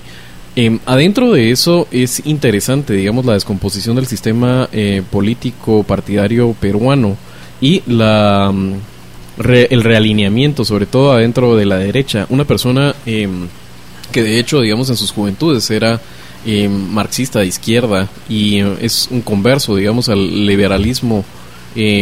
Y un liberalismo clásico tal vez, ¿verdad? Estamos hablando de Vargas Llosa. No sé si ustedes tuvieron la oportunidad de ver esa entrevista que le hizo Em, creo que fue el día jueves de la semana pasada, a Keiko Fujimori. Eh, hay que recordar que si alguien era precisamente integrante de esas de esas multitudes antifujimoristas en Chile era Vargas Llosa y en esa entrevista él prácticamente lo que hace es darle su apoyo completo a Keiko Fujimori. Él ya había anunciado que le parecía el menor de dos males Keiko Fujimori, pero a la hora de encuadrar el mensaje con ella en cámara no fue así como lo acomete Vargas Llosa, sino prácticamente parecía que estaban hablando dos amigos. Sí, yo, creo que lo que pasa es que Vargas Llosa ya, ya, ya, ya veía el país al borde del abismo eh, y creo que, lo que representa Pedro Castillo es más grande para, para él, supongo, de lo que representa el Fujimorismo con todo el, el rencor que él tiene al Fujimorismo primero por haber perdido la elección con Alberto Fujimori y luego por todo lo que representó ese mandato. O sea, realmente me, sorprendió mucho, me sorprendió mucho ver a, Mario Vargas Llosa y a su hijo Álvaro Vargas Llosa también, que ha estado muy activo, pues dando, como decías, un endorsement no, no como, bueno, eh, no condicionado, eh, sino para cancericida, sino ya, ya, ya de beso y abrazo, ¿no? Sí, eso. Es que eso, es, un, ese es, digamos, el, el, cinismo también que, que Pero no hace precisamente. Eso te iba a decir, Porque choca, porque, porque una cosa es que venga y digas, ¿sabes qué? He combatido y he peleado contra tus ideas toda la vida y no te, no te considero, no te, no te veo. O sea, un poco lo que decíamos eh, en, otro espacio con, con otro amigo. Em, pero venir a venderse y, prácticamente decir, no, es que tú eres la mejor opción ahora para el Perú, no, o sea, eso, eso no puede ser, pues, ¿verdad? Choca con con esa visión eh, muy, muy en, boga de, la necesidad de la certeza política de que alguien sea transparente. Y, esa ausencia de transparencia solo habla mal de, ambos personajes. O sea, más allá de entender eh, desde sus posiciones que probablemente la visión de Pedro Castillo o la posibilidad de, de, esta, de esta izquierda de Pedro Castillo sea peor para, para la visión del Perú que ellos tengan. O sea, puedes aliarte con tu, con tu adversario. Claro, es que tu otro adversario es peor. O sea, es, es, es, es parte de la, de la política, pero, pero hay que ser transparente con ellas, pues, o sea, sobre todo porque Vargas Llosa, primero que hay que recordar que Vargas Llosa era, era el candidato presidencial predilecto en la elección eh, que Fujimori ganó por primera vez, o sea, la sorpresa de, de, Fujimori surgió alrededor de ganarle a Vargas Llosa, y fue el principal opositor de todo el gobierno de su papá. Después ha criticado, o sea, criticó en, la primera elección que perdió Keiko, eh, fue clave Vargas Llosa para apoyar a Algan García. Eh, que fue el presidente, el, presidente que, que, le ganó. Entonces, toda esta parte de, venir y ahora solo como, como que surgieron, yo creo que es un tema eh, que hay que también tenerlo en cuenta de todo lo que implica a nivel latinoamericano y a nivel de figuras políticas que, que quieren, pues, no sé, pensar que la audiencia no, no logra ver eso al, al final. Luis Enrique Pérez ya se encuentra con nosotros, es periodista de investigación y analista del medio digital peruano Convoca. Bienvenido, Luis Enrique, ¿cómo estás? Hola, ¿qué tal? Eh, mucho gusto, muchas gracias eh, colegas por la invitación. Bienvenido aquí a Guatemala a los micrófonos de Fíjese que rápidamente, si nos pudieras dar los últimos números, eh, sabemos que es un apretacanutos en, en Perú y también eh, el analista latinoamericano Daniel Sobato ha pronosticado que esto se puede judicializar. ¿Nos puedes decir en este momento en qué punto se encuentra el escrutinio de votos y la perspectiva de que esto se alargue y se alargue no contando votos sino en cortes? Eh, Mira, ahora eh, estamos al 94.847% de actas procesadas, en la cual hace eh, menos de 2% eh, ha dado ya la vuelta el candidato Castillo en los votos, ¿no? Eh, ahora el candidato Castillo tiene el 50.16% eh, por ciento y Keiko Fujimori tiene 49.83%. Eh, en el sistema eh, peruano, ¿no? el sistema electoral peruano, los votos se definen en las mesas de votación. Eh, entonces es, eh, están los, los miembros de mesa que verifican el escrutinio, el, conteo de votos y también los denominados personeros, que son como veedores de cada partido, quienes eh, observan si hay alguna irregularidad en, la, en, el proceso de sufragio o si se ha marcado de forma eh, errada el, el, voto. Pueden objetar. En este caso hay eh, un poco más de 1.200 actas eh, enviadas al Jurado Nacional de Elecciones, donde en primera instancia o segunda instancia eh, administrativa electoral van a ser observadas, ¿no? Para saber si, si es una, em, si corresponde una anulación o sumarla, sumar esos votos a, a cada candidato, pero no es un gran número. En realidad, en el país hay 82 mil, se crearon 82 mil mesas. Entonces, el 2000, menos de 2 mil mesas es un número muy bajo, ¿no? Que eh, principalmente está en Lima, casi la mitad de esas eh, 1.200 mm, actas observadas, y las demás en regiones donde ha ganado el candidato Castillo. Entonces, seguramente eso va a llegar a instancias administrativas del Jurado Nacional de Elecciones, pero no al Poder Judicial. ¿no? Esa es una, eh, y es una cuestión administrativa donde los abogados eh, eh, que son expertos en el derecho electoral van a, de cada partido, van a intentar anular los votos de uno o de otro por esas observaciones eh, a, la, a, las actas eh, de sufragio o al, proceso eh, por cada mesa. Pero bueno, son es un número muy poco representativo. la tendencia, bueno, ayer la encuestadora Ixos en la boca de urna le daba 0.6% más a Keiko Fujimori que a Pedro Castillo, pero horas después, tres horas después, la situación cambió porque eh, en el conteo rápido de un muestreo de votos, Ipsos le daba 0.5 adelante a Pedro Castillo. Y eso cambió porque eh, explican que sumaron el voto de las áreas rurales o de ciudades intermedias alejadas de los centros de votación y también eh, algunas actas eh, de muestra de eh, las principales ciudades donde viven peruanos o principales países donde habitan compatriotas. Entonces, esto le da 0.5 y por ahora parece que se acomoda el resultado a ese a ese número, ¿no? El antecedente más cercano es el 2016, donde eh, uno y otro candidato, eh, que fue Keiko Fujimori, en ese entonces también, y Pedro Pablo Kuczynski, eh, tuvieron una diferencia de eh, 50.000 votos, mm. más o menos. Era muy un margen muy, muy estrecho, de menos de un por ciento, y finalmente favorable a Pedro Pablo Kuczynski. Ahora, eh, estaba hablando de, de fraude, eh, cantando cuestiones fraudulentas en el proceso, pero realmente no se ha dado así. Ha habido algunas eh, escaramuzas por ahí, pero nada extraordinario. Y lo que eh, ambas tiendas políticas hicieron fue llamar a la calma a su gente, llamar a la calma a sus electores y pedirle a sus personeros ¿no? que luchen los votos en mesa. ¿no? que eso es lo que lo que se hace en el sistema peruano se define de esa forma. Y lo que vamos a hacer testigos es de quizá uno o dos días de conteos, aún eh, el voto extranjero, la gente de Fuerza Popular del sector fujimorista está eh, esperanzada en el voto en el exterior, donde sí hay una eh, amplia, eh, un amplio respaldo a Keiko Fujimori de dos tercios a uno, de 70-30 más o menos, 70% a 30%, pero no es un número muy significativo. Si bien hay como un millón de peruanos en el exterior, no todos esos peruanos votan. El nivel de ausentismo en el clásico de los peruanos en el exterior borda el 80%.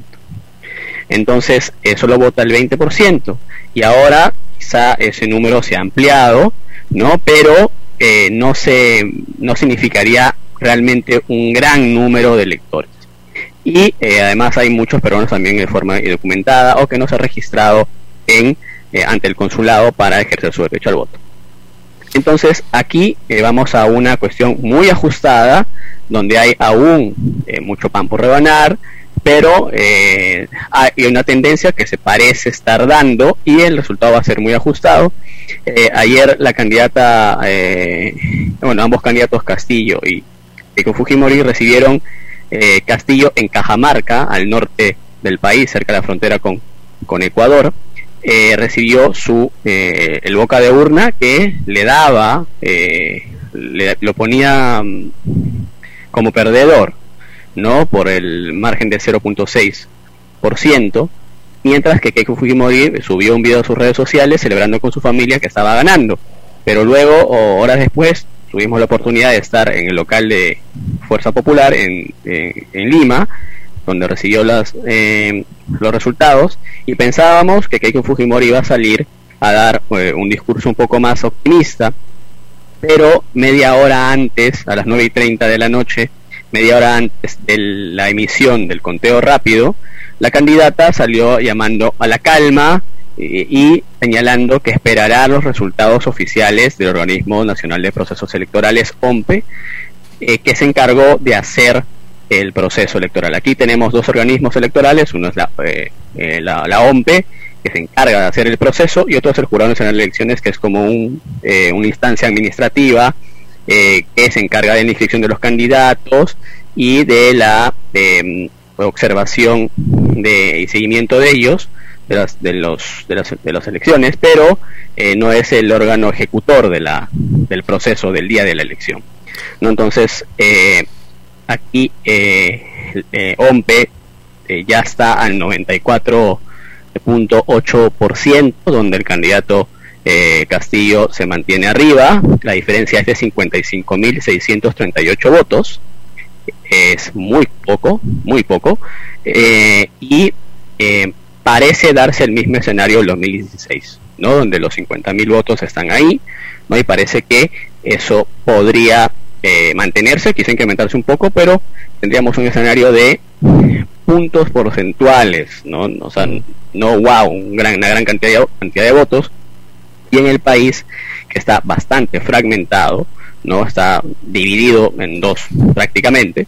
Eh, hubo también una campaña que ha sido muy criticada eh, al interior de, nuestro país. También ya algunos observadores extranjeros han señalado que hubo una, un desequilibrio, una falta de igualdad de las condiciones durante la campaña, favorables más a la candidata Fujimori, eh, y eh, eso sí se ha visto, no ha habido eh, mucha, mucha em, desigualdad en, en, la campaña, mucha desigualdad también en medios de comunicación, que grandes medios de comunicación que han em, prácticamente en, en, algunos casos incluso dando pronunciamientos contra el comunismo, contra el terrorismo, y de, eh, con esos apelativos se señalaba al candidato Castillo, no incluso pronunciamientos públicos, este, minutos en televisión, incluso los programas de espectáculos entrevistando a la familia de Keiko Fujimori, no, saltándose un poco la, ley electoral prohíbe, no, la ley electoral peruana prohíbe la inversión privada para publicidad eh, televisiva y radial, ¿no? Porque eh, ahora se está dando una eh, banda, digamos, una, un tiempo definido para los candidatos para que y dinero definido por el Estado para que los candidatos puedan invertirlo en los medios de comunicación que deseen, ¿no? Y para es una publicidad estatal, se denomina aquí, ¿no? Que es un financiamiento público. pero eh, eso no incluye minutos de entrevistas en medio de comunicación.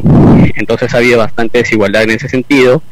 Eh, también eh, se ha, habido mucho, mucho, es, mucho calificativo a candidatos, entre candidatos, ¿no?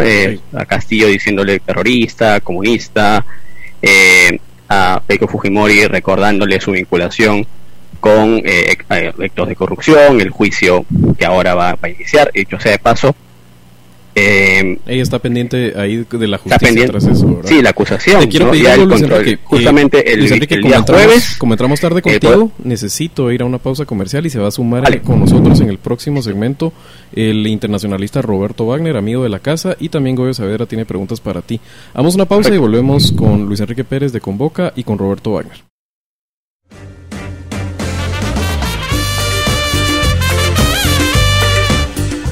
Volvemos y casa llena. Tenemos eh, por la vía del Zoom a nuestro colega Edgar, tenemos a Luis Enrique Pérez del medio digital Convoca y también le doy la bienvenida a Roberto Wagner. ¿Cómo está Roberto?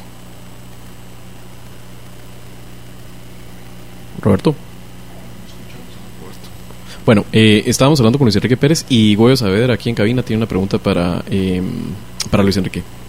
Sí, se hablaba el tema del voto del extranjero que está pendiente. O sea, entiendo que en una publicación el OMPE aclaró que hay menos de 150 mil eh, personas registradas para, haber emitido su voto en el extranjero.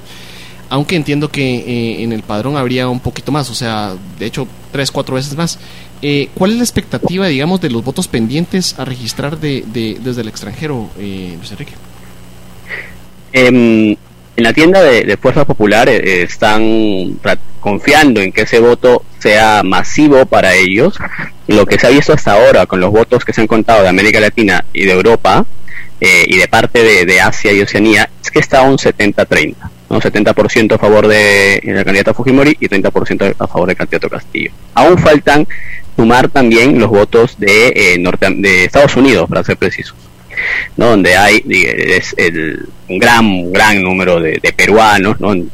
¿Qué país no tiene eh, Estados Unidos? Bueno, Guatemala, en México, siempre Estados Unidos va a ser el que tenga más votos en el exterior. Y, em, pero la tendencia parece que también podría ser la misma, de 70-30, porque ahí los votos no son solamente para el candidato Fujimori, se van a dividir, ¿no? Y ahí eh, tú señalas, me, me estaba diciendo que habían 120 mil, sí pueden haber ese número, pero igual se van a dividir. ¿no? Y aparte hay que contarle el ausentismo, ¿no? El ausentismo que es en el voto extranjero es muy grande, ¿no? Porque muchos no viven cerca de las ciudades donde se, eh, se ubica el centro de votación, entonces eh, no van y, no votan, ¿no? Entonces es, eh, yo creo que que eso podría beneficiar en efecto a Keiko Fujimori, pero en los lugares, en las regiones del sur del Perú, eh, en regiones como Cusco, Ayacucho, eh, Huancavelica, eh, por hablarte de tres regiones, aún la, el conteo estaba hasta la mañana de hoy entre el 70 y 80% y quedaba más o menos 20% de votos a, a registrar. Entonces, va, hay un voto del área rural, de la, región andina del sur del Perú, y otro voto del extranjero. Entonces, esa, región del sur del Perú masivamente ha votado también por Castillo, ha votado entre 70 y 80% a favor de, del candidato eh, Castillo, y eh, seguramente ahí va a sopesar.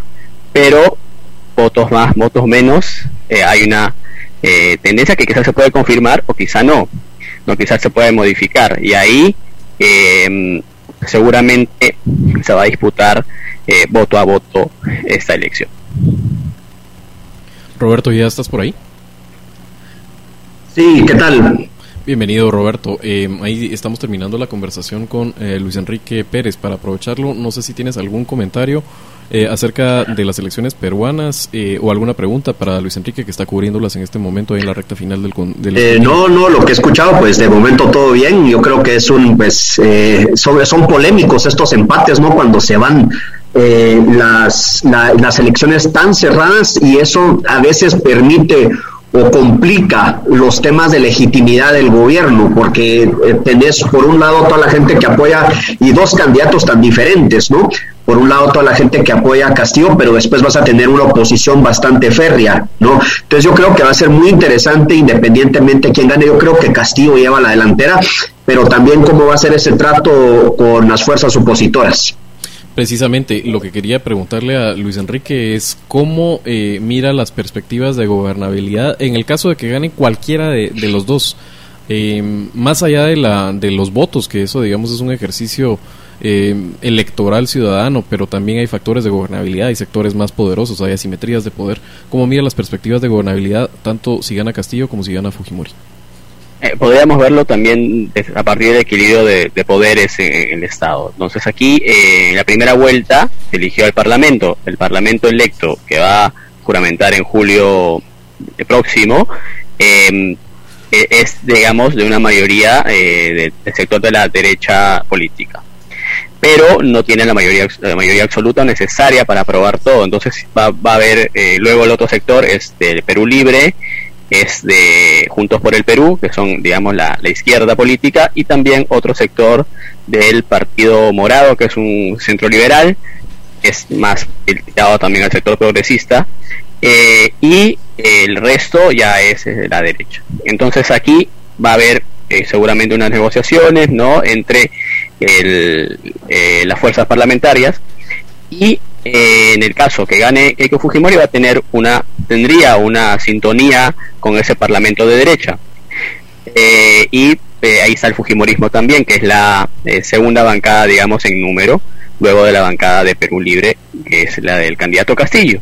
Claro y ahora el candidato Castillo de asumir el ejecutivo asume el ejecutivo tendría que encontrar muchos puentes con este Congreso fragmentado no un Congreso que eh, seguramente podría complicarle las cosas. Y ha dicho sea paso, en este, en eh, justo a la semana pasada, previa a la elección, el Congreso peruano aprobó una cuarta legislatura, que es algo que nunca ha pasado, ¿no? Eh, porque las legislaturas ordinarias son dos por año.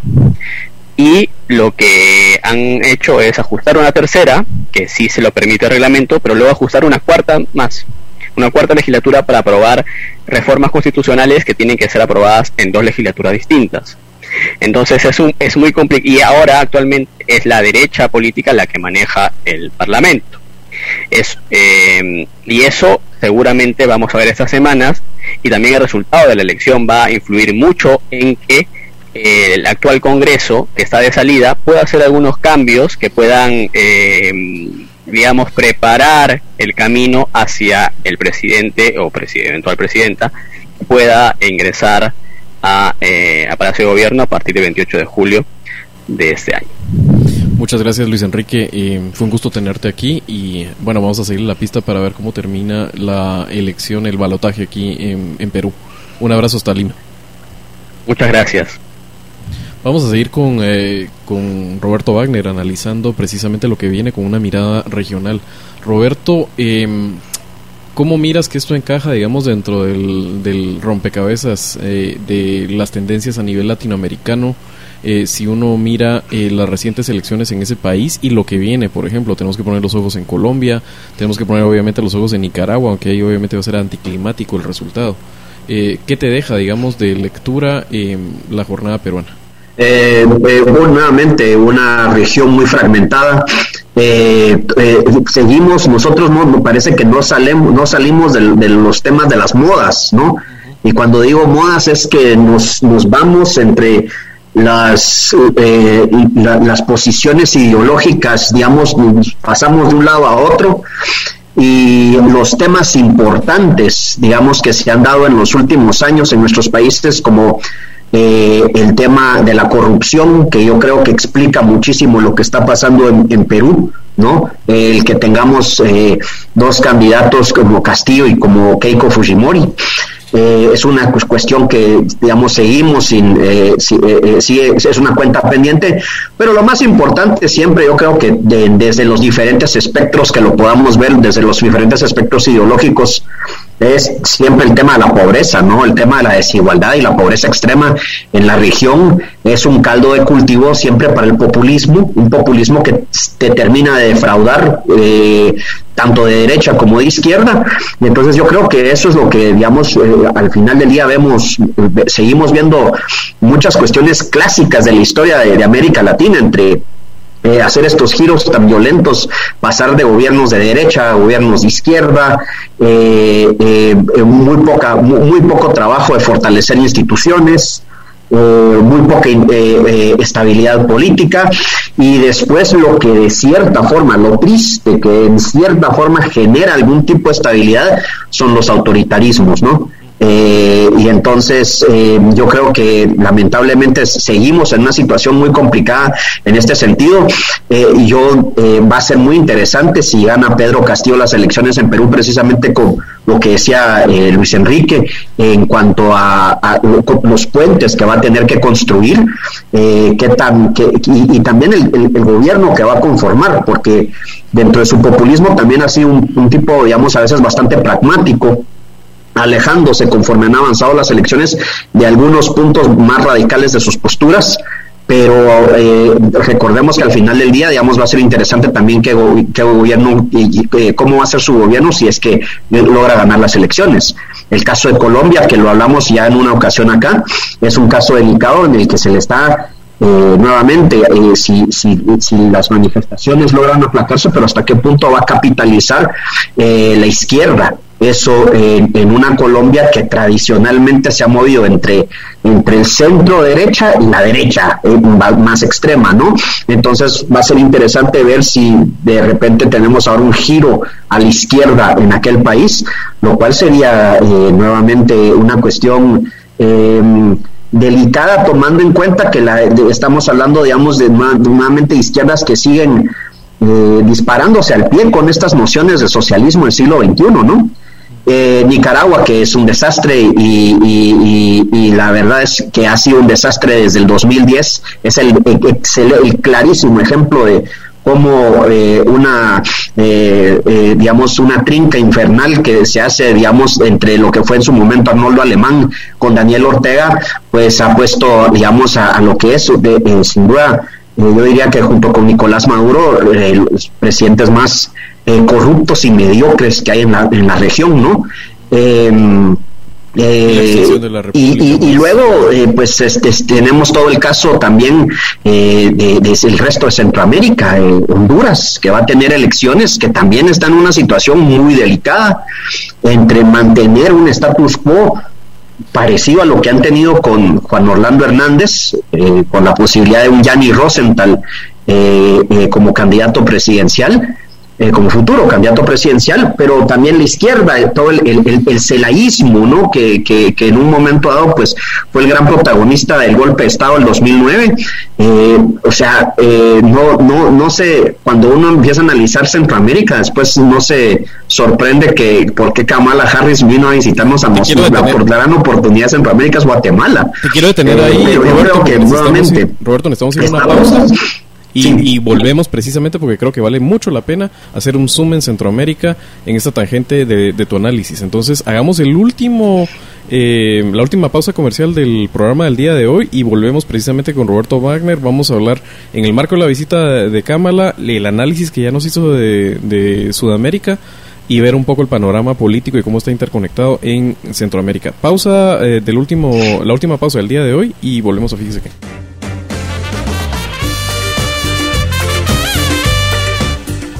Bueno, y volvemos y ahí sí, por razones estructurales del programa tuve que hacer una pausa en un momento muy sabroso de lo que estaba empezando a entrarle Roberto Wagner.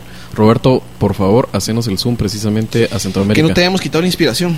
Ah, gracias. Eh, no, eh, nuevamente yo creo que em, eh, Centroamérica es un reto, o sea, sumamente complicado. Uno, geopolíticamente, no, no es una región que no hace sentido alguno eh, somos, digamos, prácticamente, y si, metemos también la relación que tenemos con algunos países caribeños, pero seis países eh, que, que, que, que nadie desde fuera no se entienden cómo funcionan eh, por separado cada país y que tienen sus propias subregiones, ¿no? O sea, la relación, o sea, Panamá que está más o menos flotando por ahí con todo el tema del, canal, eh, eh, después la relación tan complicada entre Costa Rica y Nicaragua, y luego el Triángulo Norte, que es una subregión dentro de la región centroamericana.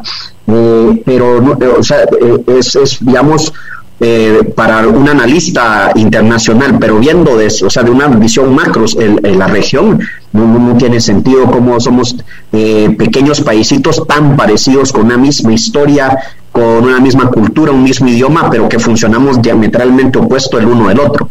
Eh, es un reto muy grande lo que viene a la tarea que tiene Estados Unidos en cuanto a lo que son los temas de eh, la migración, la lucha contra la corrupción y el más importante, diría yo, digamos, porque tiene ese elemento estructural también, el de mejorar las condiciones tanto económicas del país, pero a través de una, de, una buena gobernabilidad. Entonces, viéndolo desde ese punto de vista, y si hacemos un repaso muy general, como decía nuevamente, eh, la situación en Honduras es sumamente delicada la región norte de Honduras, eh, departamentos como Cortés, por ejemplo, eh, tienen cifras de violencia que en su momento eran parecidas a las de eh, países en guerra, como Irak, como Siria.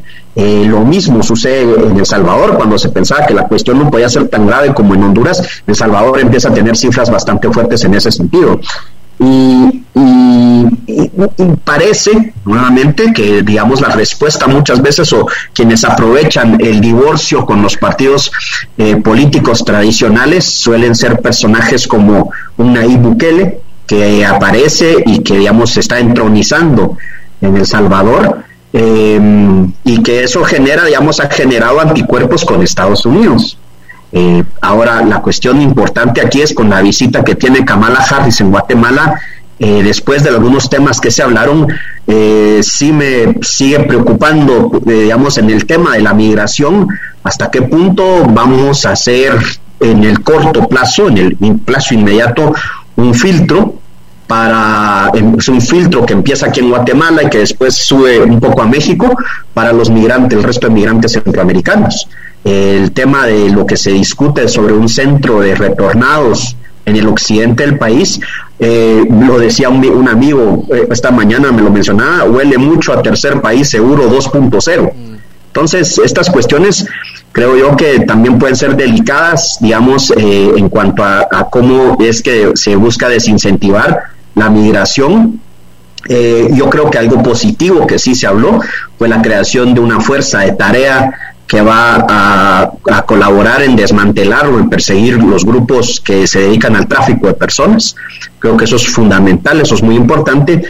Y después está el tema que es un tema que siempre, que nuevamente es delicado, el tema de la lucha contra la corrupción, cómo es que los Estados Unidos va a seguir manteniendo eso, pero hasta qué punto puede manejarlo de tal forma que no que no busque alienar a sus socios en Centroamérica, como el caso que lo que ha pasado en El Salvador y que podría pasar, por ejemplo, en, Honduras o podría pasar en Nicaragua y lo más delicado es que pase en Guatemala y también como eso, ciertos, digamos ya nuevamente regresando a esquemas geopolíticos, como eso lo pueden aprovechar otros adversarios, digamos lo, que está pasando eh, o lo que, lo que está pretendiendo hacer eh, Nayib Bukele en El Salvador con China que es una jugada muy arriesgada, pero, pero nuevamente son cuestiones en las que hasta qué punto eh, eh, vamos a cooperar con Estados Unidos, pero al mismo tiempo de que hay que, eh, de que tanto a nosotros como, como sociedad nos interesa que se limpie la casa,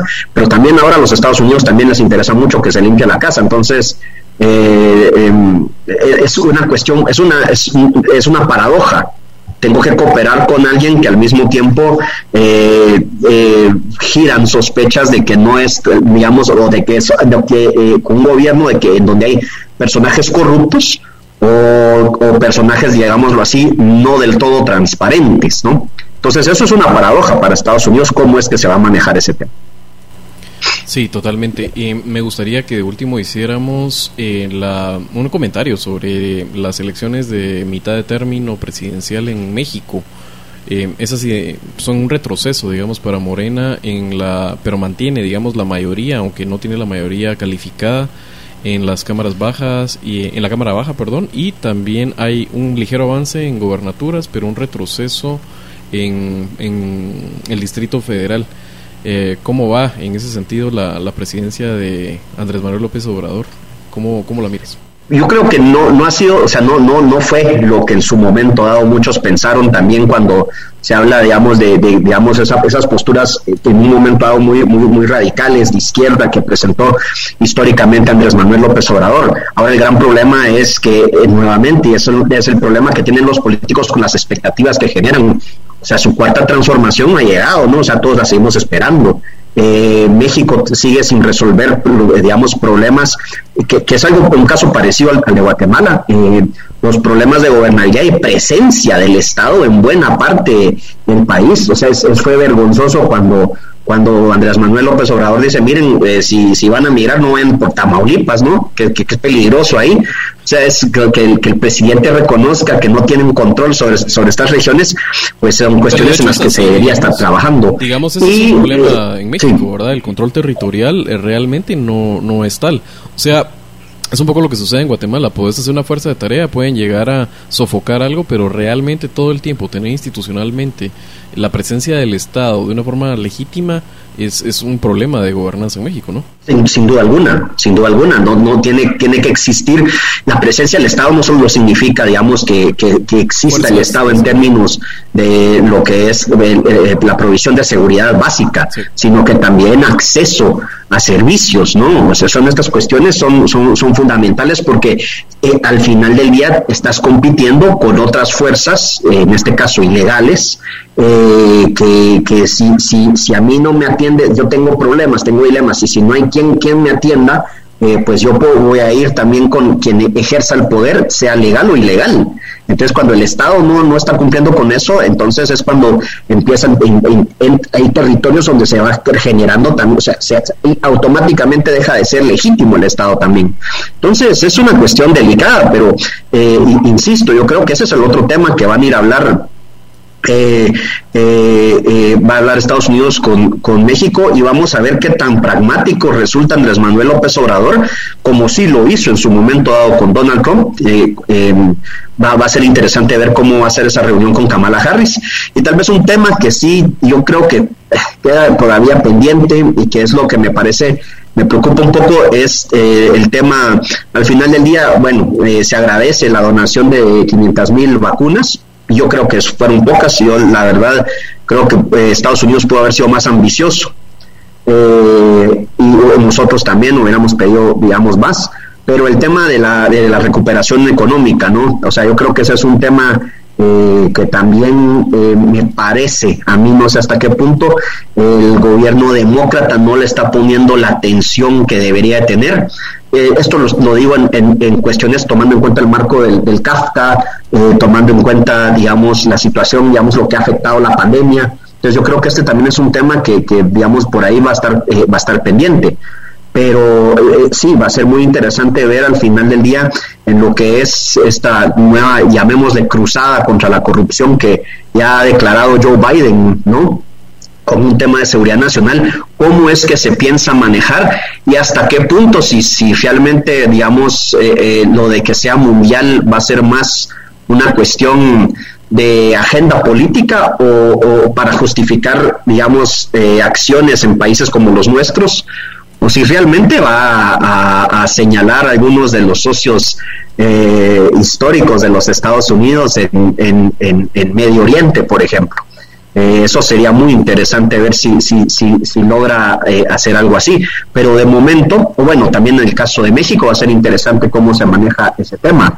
Pero de momento yo creo que eh, sí, lo que es lo que para Cana hace unos varios años llamó el cordón umbilical de las Américas, que es Centroamérica y el sur de México, pues sigue siendo una región en donde yo creo que, que hay todavía muchos temas pendientes Creo que también el hecho de que eh, Andrés Manuel López Obrador sea tabasqueño, creo que ha dejado, digamos, todavía estamos pendientes con algunas cuestiones de las que se hablaron, eh, los temas de infraestructura, lo que fue el famoso tren Maya, que, en su momento dado se discutió.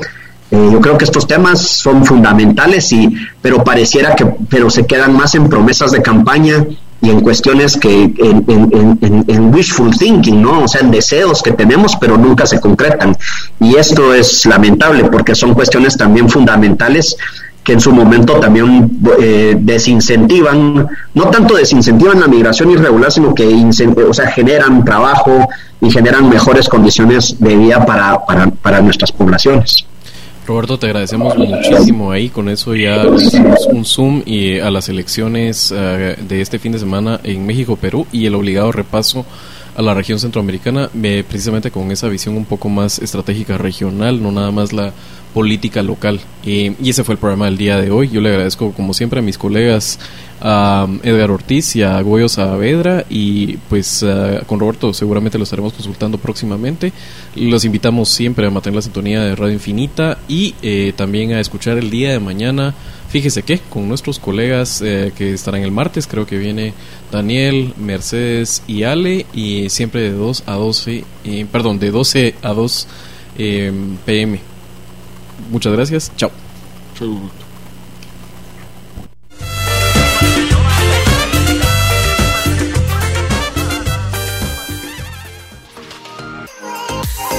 Lo distinto te ha encontrado. Esto es Infinita Podcast. Encuentra nuevos episodios cada semana. Suscríbete.